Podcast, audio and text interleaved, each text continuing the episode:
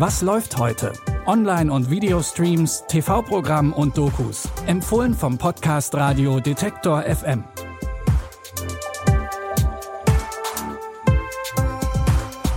Hallo zusammen, schön, dass ihr wieder dabei seid. Es ist Freitag, der 9. September.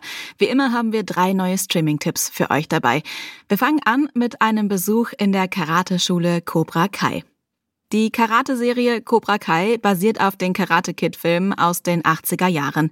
Ralph Macchio spielt wieder die Rolle des Daniel LaRusso und William Zabka spielt wieder den ehemaligen Schulschläger Johnny Lawrence.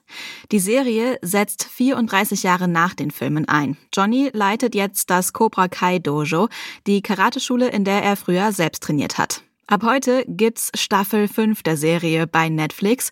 Johnny hat die Leitung des Dojo abgegeben, um einige Dinge in seinem Privatleben wieder gerade zu biegen. Seinen Platz hat Terry Silver eingenommen. Das ist jetzt unser Gegner. Und so nimmt ihn jeder hier wahr. Als Wohltäter, der die Kinder im Valley retten will. Terry Silver.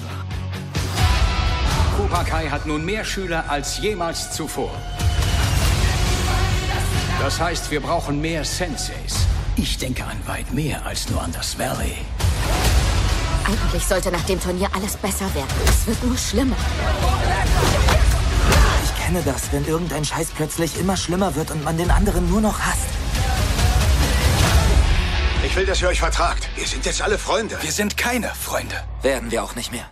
Terry will das Cobra Kai zu einem ganzen Karate-Imperium ausbauen, damit nur noch sein Karate gekämpft wird, bei dem man keine Gnade zeigt. Jetzt liegt es an Daniel, ihn aufzuhalten. Um das zu schaffen, verbündet er sich mit einem Miyagi-Do-Sensei, der extra aus Japan anreist. Ihr könnt die fünfte Staffel Cobra Kai jetzt bei Netflix gucken. In unserem zweiten Tipp geht's nach New York in den Central Park. In der gleichnamigen Animations-Musical-Serie geht's um Familie Tillerman. Vater Owen ist Parkranger, seine Frau Paige ist Journalistin. Zusammen mit ihren beiden Kindern Molly und Cole leben sie im wunderschönen Central Park. Ihre Erzfeindin ist die Hotelerbin Betsy Brandon Ham, die am liebsten den ganzen Park mit Eigentumswohnungen zupflastern würde. In der dritten Staffel gibt es außerdem eine neue Figur. Pages Schwester Abby kommt als Schauspielerin in den Big Apple, um Karriere zu machen. Natürlich besucht sie dabei auch ihre Familie. Du bist hier! Ich bin hier! Ich hab's geschafft. Ich bin Schauspielerin, die im Big Apple lebt. Für welche Rolle sprichst du vor? Kunde Nummer zwei. Zeig dein besten Wissen mit Lächeln. Und los geht's. Ich meine das nicht böse. Du siehst aus, als hättest du mit deinem nackten Hintern auf einem schlecht gelaunten Stachelschwein gesessen. Genau, genau. Natur verstehen, etwas Gutes sehen. Unsere Welt ist schützenswert. Sehen Sie nur, der blöde Park weiß nicht, was auf ihn zukommt. Woher sollte ein Park wissen, dass... Tschüss, ich schmiede einen Plan. Ja, gut.